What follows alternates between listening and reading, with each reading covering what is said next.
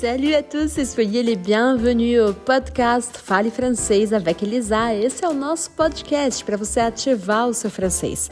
Afinal de contas, o francês já existe dentro de você, mesmo que você ache que está saindo do absoluto zero no idioma.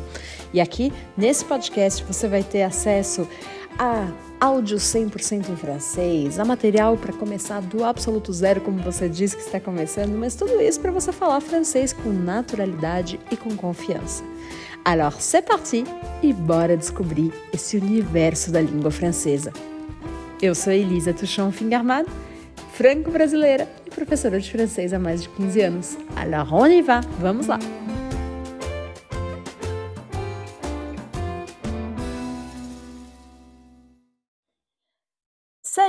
On est en pleine fête, fête du carnaval, et toi tu bosses ton français?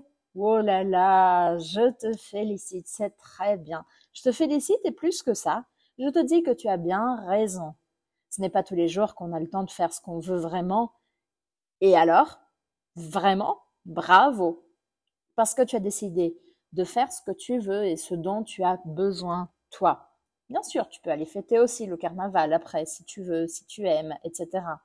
Mais les petites minutes que tu vas dédier à ton français maintenant, je te jure, je te promets, elles feront la différence. Bon, maintenant que l'année va vraiment commencer, parce que tu sais qu'au Brésil, on dit que l'année commence après le carnaval. Je crois que si tu écoutes ce podcast, c'est que tu tiens bon et fermement à tes projets. Tu connais cette expression? Tenir bon. Tenir bon, ça signifie que même avec les difficultés qui peuvent apparaître, tu continues, tu suis ta route. Voilà une autre expression. Suivre sa route, c'est continuer aussi. Tu avances donc.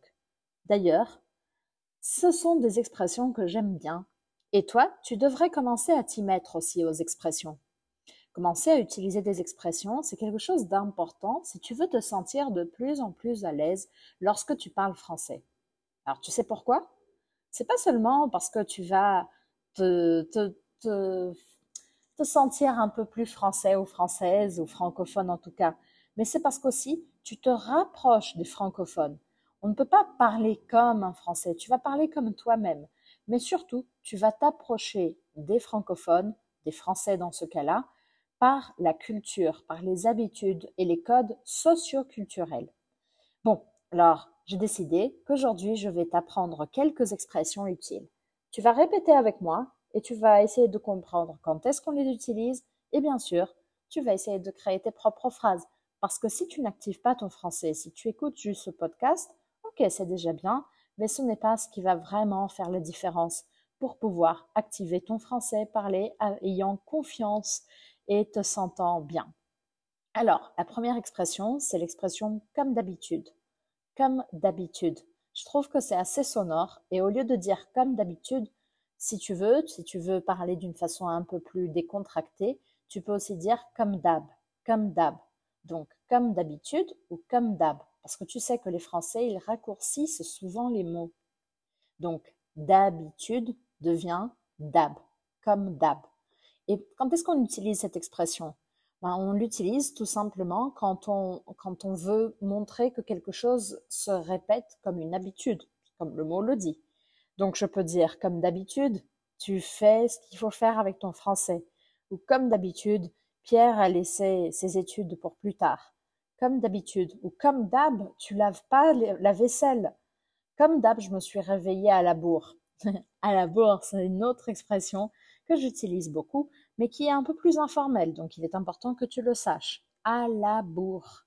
À la bourre. Bourre, je ne sais pas exactement ce que signifie bourre, mais être à la bourre ou se réveiller à la bourre, c'est se réveiller en retard. Après, deuxième ou mieux troisième expression, c'est l'expression pas de souci. De nouveau, une expression qui est assez sonore. Pas de souci. Pas de souci. Je pourrais la traduire par pas de préoccupation, pas de souci, pas de souci. Alors on l'utilise souvent quand quelqu'un nous demande pardon ou quand quelqu'un s'excuse de quelque chose, alors on dit pas de souci, pas de souci. Ou même quand quelqu'un nous remercie pour quelque chose, on peut aussi dire pas de souci, pas de souci. Et c'est une bonne expression pour utiliser un peu d'air, tu sais, comme les Français le font. Donc tu vas dire pas de souci, oh pas de souci, pas de souci. euh, profite les sons des S, pas de souci, pas de souci, pour vraiment faire sortir l'air. Après, on a l'expression t'inquiète pas, t'inquiète pas, t'inquiète pas. Le correct serait, serait de dire ne t'inquiète pas, mais comme on l'utilise en général de façon un peu plus informelle, on va dire t'inquiète pas. Si c'était plus formel, je dirais ne t'inquiète pas ou ne vous inquiétez pas. Ne t'inquiète pas ou t'inquiète pas donc, c'est quand on aussi on peut l'utiliser de la même façon quand quelqu'un nous demande pardon ou excuse-moi, t'inquiète pas, t'inquiète pas, t'inquiète pas, non t'inquiète pas, t'inquiète pas. C'est une expression utilisée donc pour rassurer la personne de ne pas s'inquiéter, de ne pas se préoccuper. Après, si tu veux euh, donner un peu d'énergie, d'optimisme, tu peux dire deux expressions. Une, c'est parti, c'est parti. Tu as dû déjà m'entendre dire ça c'est parti, c'est parti, allez, c'est parti, c'est parti. Ça signifie c'est commencé, c'est parti, on y va. Et d'ailleurs, la prochaine, c'était justement ça. On y va, on y va, on y va.